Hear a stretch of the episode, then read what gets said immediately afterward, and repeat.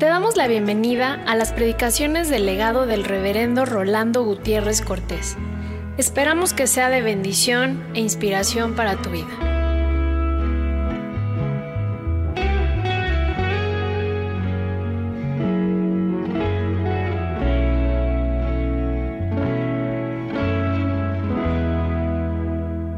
Marcos 10.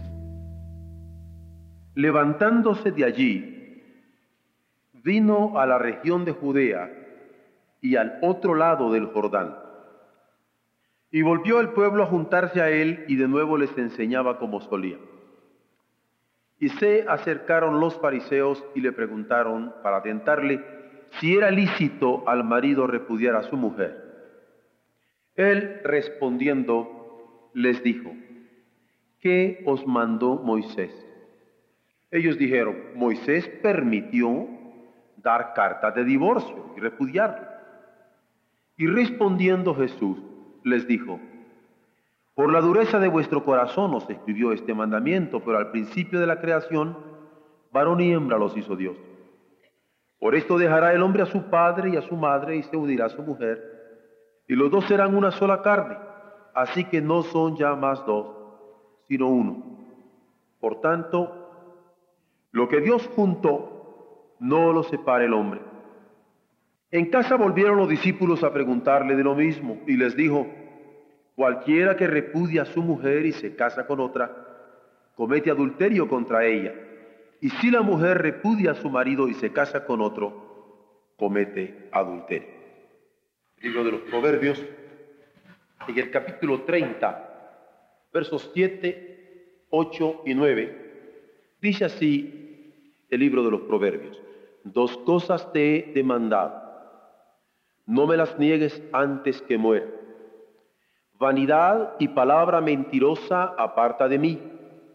No me des pobreza ni riqueza. Manténme del pan necesario. No sea que me sacie y te niegue y diga quién es Jehová, o que siendo pobre, hurte y blasfeme el nombre de mi Dios. Salmo 123 a ti alcé mis ojos, a ti que habitas en los cielos. He aquí que como los ojos de los siervos miran a la mano de sus señores, y como los ojos de la sierva a la mano de su señora, así nuestros ojos miran a Jehová nuestro Dios, hasta que tenga misericordia de nosotros. Ten misericordia de nosotros, oh Jehová ten misericordia de nosotros, porque estamos muy hastiados de menosprecio. Hastiada está nuestra alma del escarnio de los que están en holgura y del menosprecio de los soberbios. Marcos 10. En este pasaje del Evangelio según San Marcos, versos 10 al 12, que nosotros encontramos bajo el rubro Jesús te enseña sobre el divorcio, quisiera que en esta noche pudiéramos enfocarlo con el cuidado pastoral de la pareja y que nos diéramos cuenta que cuando una pareja se empareja por pecado en complicidad, va a tener como resultante el endurecimiento del corazón. Esto para darnos cuenta que es posible que alguien piense que tiene pareja, pero lo que tiene es un cómplice de pecado. Pero por otro lado, que nos percatemos que esta complicidad de pecado guía al endurecimiento. Otro elemento que quisiera que tuviéramos presente aquí es que la pareja que el Señor une es una pareja que ha de tener una unidad común en oración. Y esta comunidad en oración lo que tiene por resultante es una intercesión acepta, porque la pareja se torna en un sacerdocio. Una pareja que el Señor se presenta siempre para interceder por otros. De hecho, la pareja por complicidad podríamos llamarla una no pareja, porque endurecidos acaban por separarse de Dios y de ellos mismos.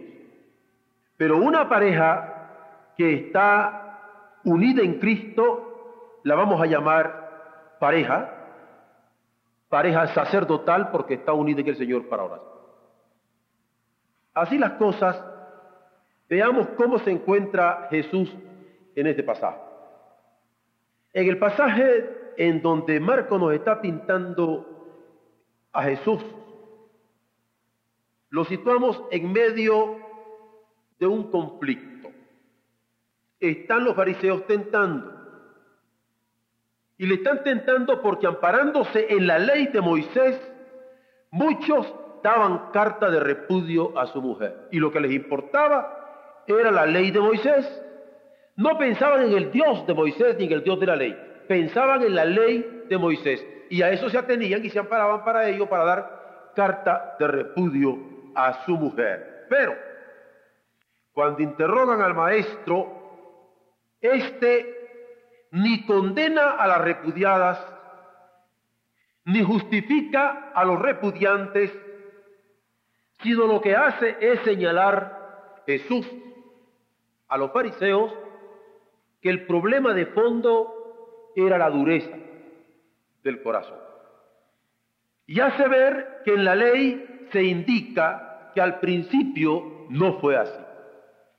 Y esto es útil que nosotros lo tengamos hoy en mente cuando hay tantas parejas que quieren que tomemos partido si son repudiadas o que tomemos partido si son repudiantes, para que nos percatemos que la dureza del corazón que el Señor indicó sigue vigente.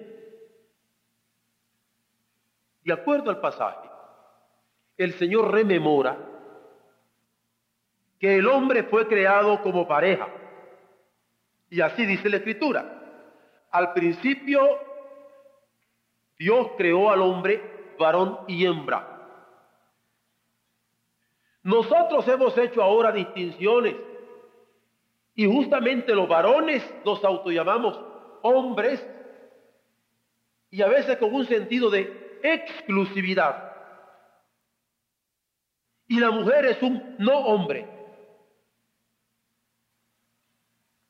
En ocasiones pareciera que está en un estado intermedio entre el del hombre y el del animal. Pero al principio no fue así. Dios crea al hombre varón y mujer.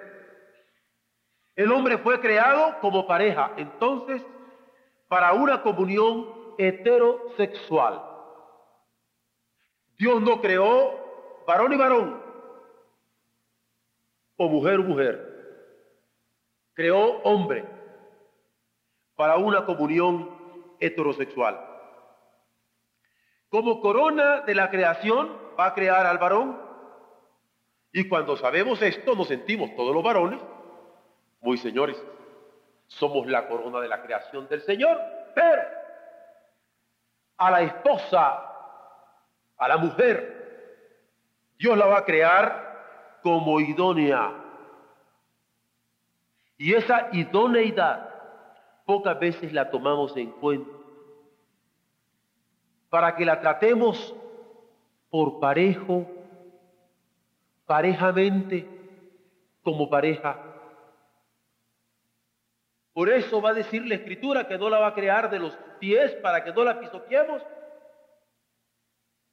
ni de la cabeza para que no se sienta superior, sino de la costilla para que nos demos cuenta que es pareja, ni superior, ni inferior, sino pareja. No los creó para simplemente razonar, como a veces se llega a pensar que cuando Dios ha creado al hombre a su imagen y semejanza, esa imagen y semejanza era porque podemos razonar y la semejanza que tenemos con Dios o la imagen que tenemos de Dios es que podemos razonar. Y hay personas que creen que los hombres somos pura cabeza. No puede ser eso. Dios nos ha creado completos y por pareja. Y no tampoco podemos menospreciar en manera alguna a alguien que tenga un menos índice de inteligencia. Es más, cuando nosotros nos percatamos que Dios creó al hombre varón y hembra, nos percatamos que la analogía de la imagen de Dios es una analogía de relación. Porque como el Padre tiene relación con el Hijo, el Hijo con el Espíritu Santo y la Trinidad Santísima entre sí, Dios crea al hombre para que tenga relación, por eso lo crea varón y hembra. Porque la capacidad de un hombre no se mide por su IQ, por su índice de inteligencia, sino por su capacidad de llevarse bien con su pareja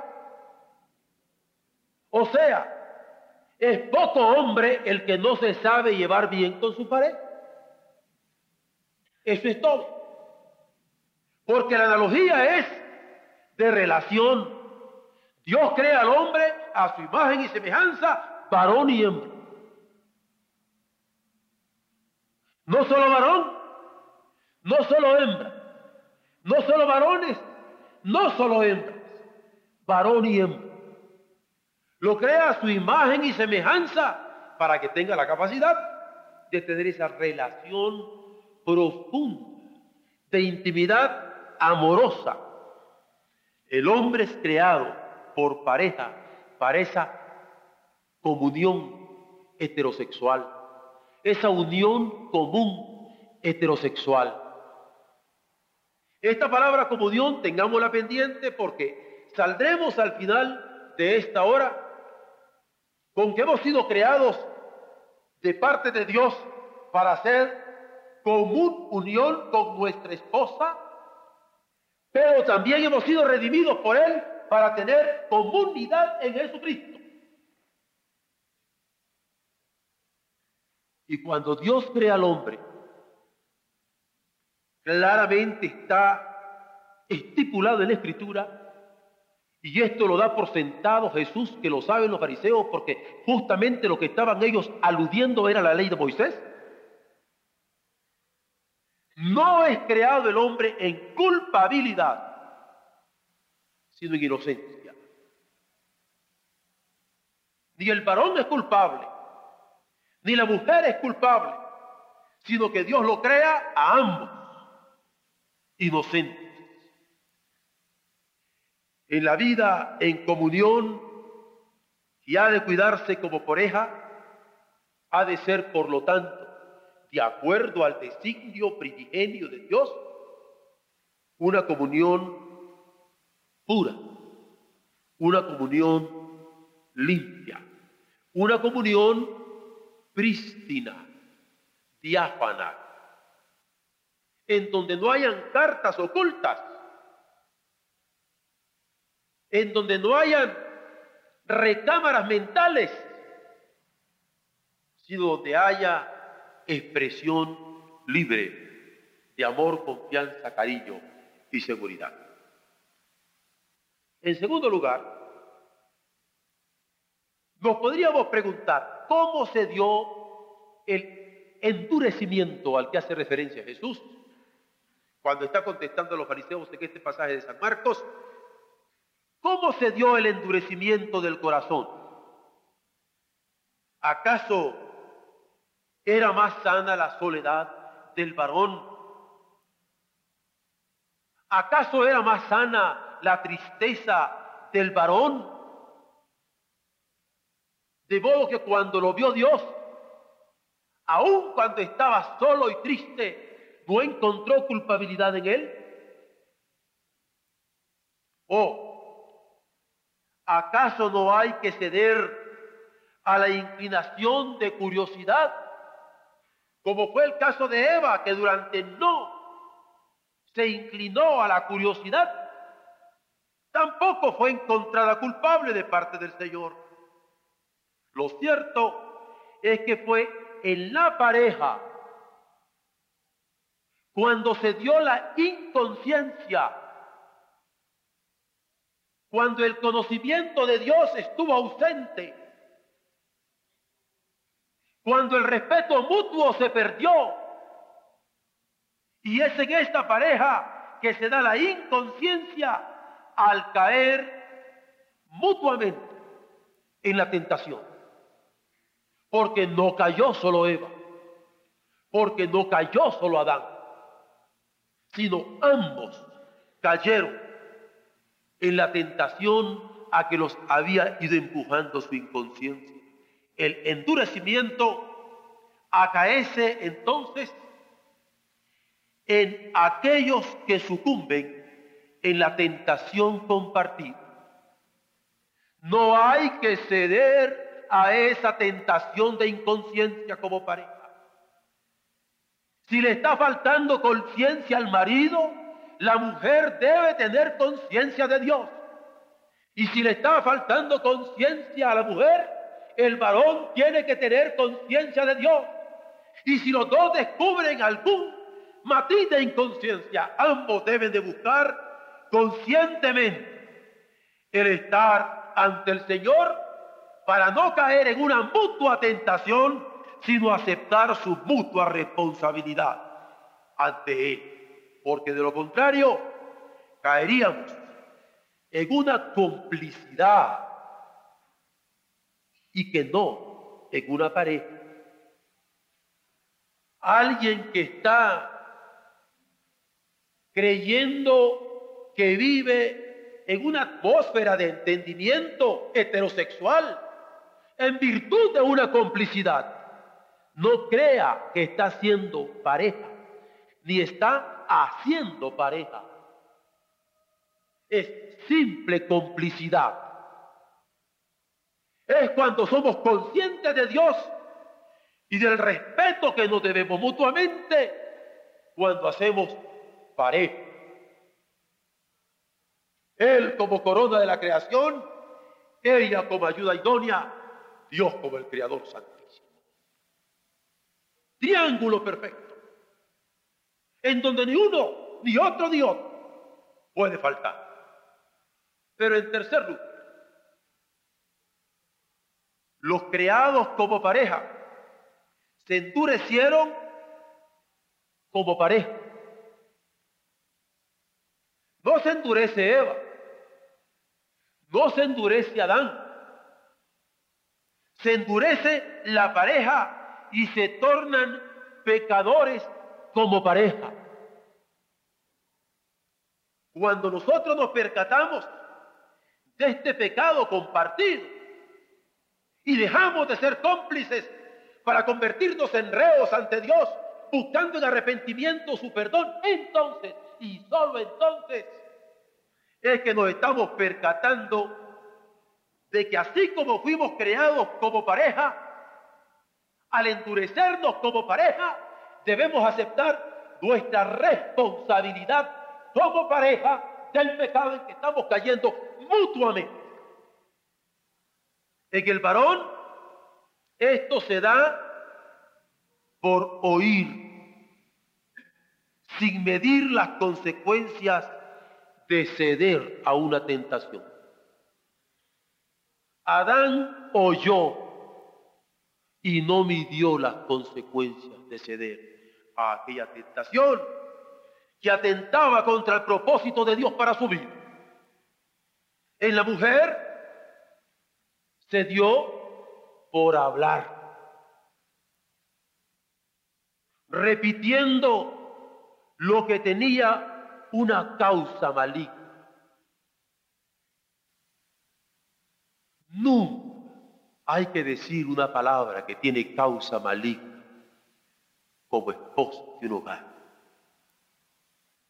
El error fatal y trágico. Cuando el hombre presta oídos y cede a la tentación,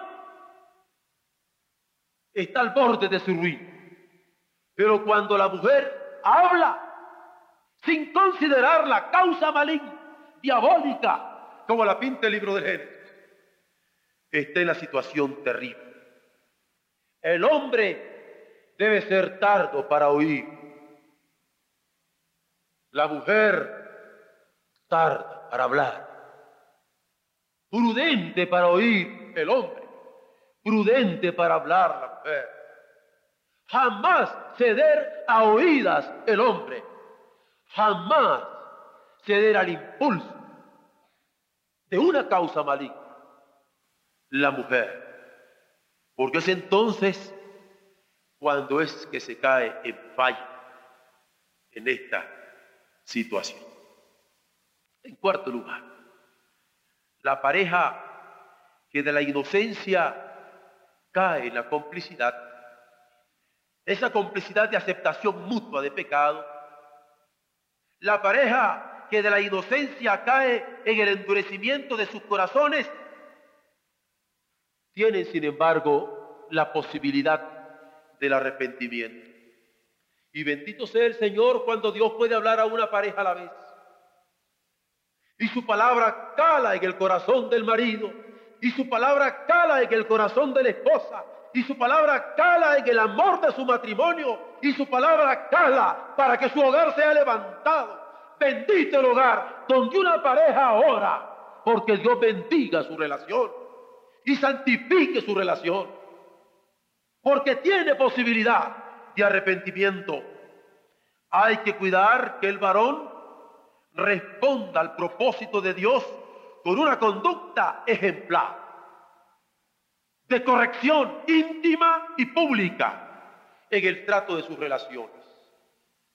Un hombre debe ser siempre correcto en su trato. No podemos tener un trato en nuestros aposentos y otro trato en nuestros talleres o en nuestras oficinas. La corrección de un hombre es corrección siempre y en todo momento. Ni con el pensamiento puede ofender el pudor de la amada de su corazón. Si algo debe el hombre es respeto a sí mismo en la esposa que Dios le dio. Jamás, mucho menos con palabra áspera lastimarla, mucho menos levantarle la mano. Dice la Biblia, palabra de Dios, a la mujer hay que tratarla como a vaso más frágil, como a coherederas de la vida eterna. Y no hay comentario a ello. Pero la mujer debe cuidar de responder con sentido de redención en su vínculo matrimonial. Es impresionante cómo en la escritura a la mujer se le manda callar. Y si alguna creyente se ha casado con un infiel, calla. De tal manera que su comportamiento sea el que se imponga. Y Dios da promesa de redención al comportamiento silencioso y ejemplar de aquella mujer como sabe, comente el apóstol Pedro. Es interesante cuando aún en las congregaciones se les pide callar para no avergonzar al marido, en donde el silencio de ellas es un silencio de espera en la promesa de Dios. Es un silencio de espera y de redención porque el Señor promete alcanzar a aquel hombre. Y si algo nunca debe perder la mujer, jamás, es el respeto a su marido. La Biblia lo dice tajantemente así. Y la mujer respete a su marido. El sentido de fondo, incluso que traducciones la lleva adelante, dice, y la mujer reverencia a su marido. Por eso es que Jesús, cuando los fariseos se acercan diciéndole, ¿qué dices tú de estos repudios que se están dando amparados en la ley de Moisés? Le dice que ignoran no solamente la ley de Moisés, sino al Dios que dio la ley. Y la creación y el sentido con que fue creado, porque al principio la intención de mi padre no fue esta. Ambos están llamados a vivir con una corrección ejemplar, tanto el varón como la mujer, tanto el varón con su respeto como la mujer con su sentido de redención.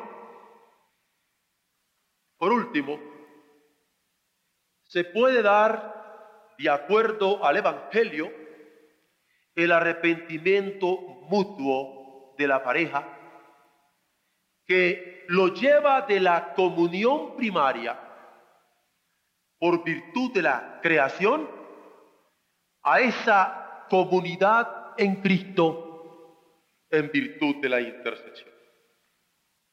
Me parece que es tan sencillo ver esto.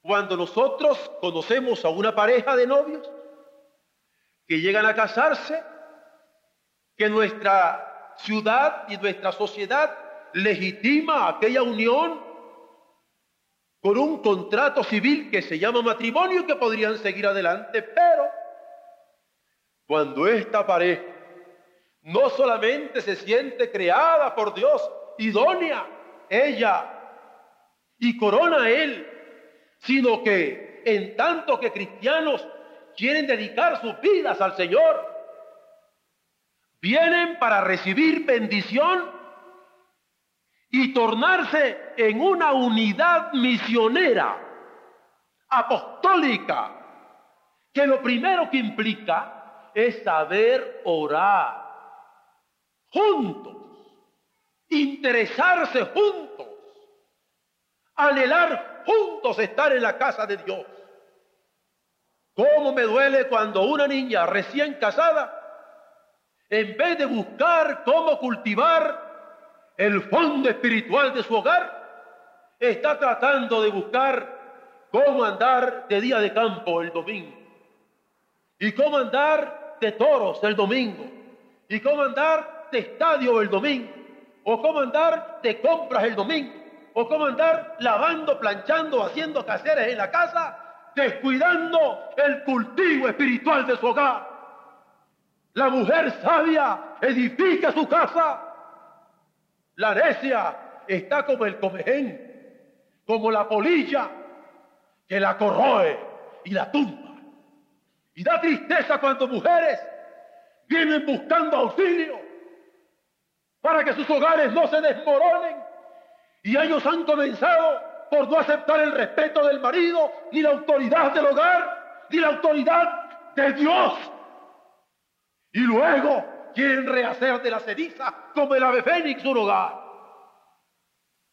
¿Qué piensas tú, Jesús? le dijeron los fariseos, de esta moda de tanto repudio Le dice que no supieron leer la ley y no supieron entender a mi Padre, ni la intención de mi Padre. Porque mi Padre ha creado para que sea una pareja sacerdotal y se pueda convivir en una santificación total, tal como lo dice claramente posteriormente el apóstol Pablo en el capítulo 7 de la primera carta a los Corintios. Hay tal compenetración en la pareja cristiana. Y hay momentos que la pareja decide no tener relaciones sexuales para dedicarse a la oración y a la intercesión. O en Primera Tesalonicenses 4, claramente el apóstol dice que el varón ha de cohabitar con su esposa como vaso san, santificando aún esa relación y la santificación se da allí, cuando en pureza de castidad el hombre se allega a su mujer. Es una lástima que nosotros estemos metidos en un mundo en donde la porquería se ha metido en el alma aún de los cristianos y se tienen poco lo que Dios creó al principio para comunión y para comunidad espiritual. No podemos ceder. En una ciudad en donde el 63.5% en la Ciudad de México está de hogares desbaratados. Y no llegamos ni al 40% de hogares estructurados. La palabra de Dios se tiene que hacer oír. Y la santidad del hogar y el respeto del hombre y la santidad de la mujer tenemos que exaltarla porque Dios instituyó la familia desde antes que en Jesucristo a nivel de historia haya comenzado el ministerio de la iglesia. Dios ha instituido en santidad los hogares y el cuidado del fin de una pareja. No hay entonces condenación de parte de Jesús, sino hay indicaciones para asimilar las implicaciones de la complicidad en el pecado con el endurecimiento como los alcances de una pareja sacerdotal en la intercesión. Jesús hace ver que a la comunión por creación ha de añadirse la comunidad por la fe en el que lo estaba revelando. Por eso le decía al principio, Jesús no condenó a los repudiantes, ni condenó a las repudiadas, sino hizo claramente distinguir que las complicidades no son igual a pareja, sino que son no parejas, pero que las parejas en su Padre son parejas eminentemente sacerdotales, intercesorias Pedimos a Dios que cuando una niña nuestra encuentra a un joven nuestro, con capacidad de respetarlo ella, con capacidad de amarla a él, Dios quiera bendecir cada una de estas uniones con hogares sólidos en el Espíritu Santo, para bendición del mundo, glorificación de su nombre y edificación de su iglesia. Amén.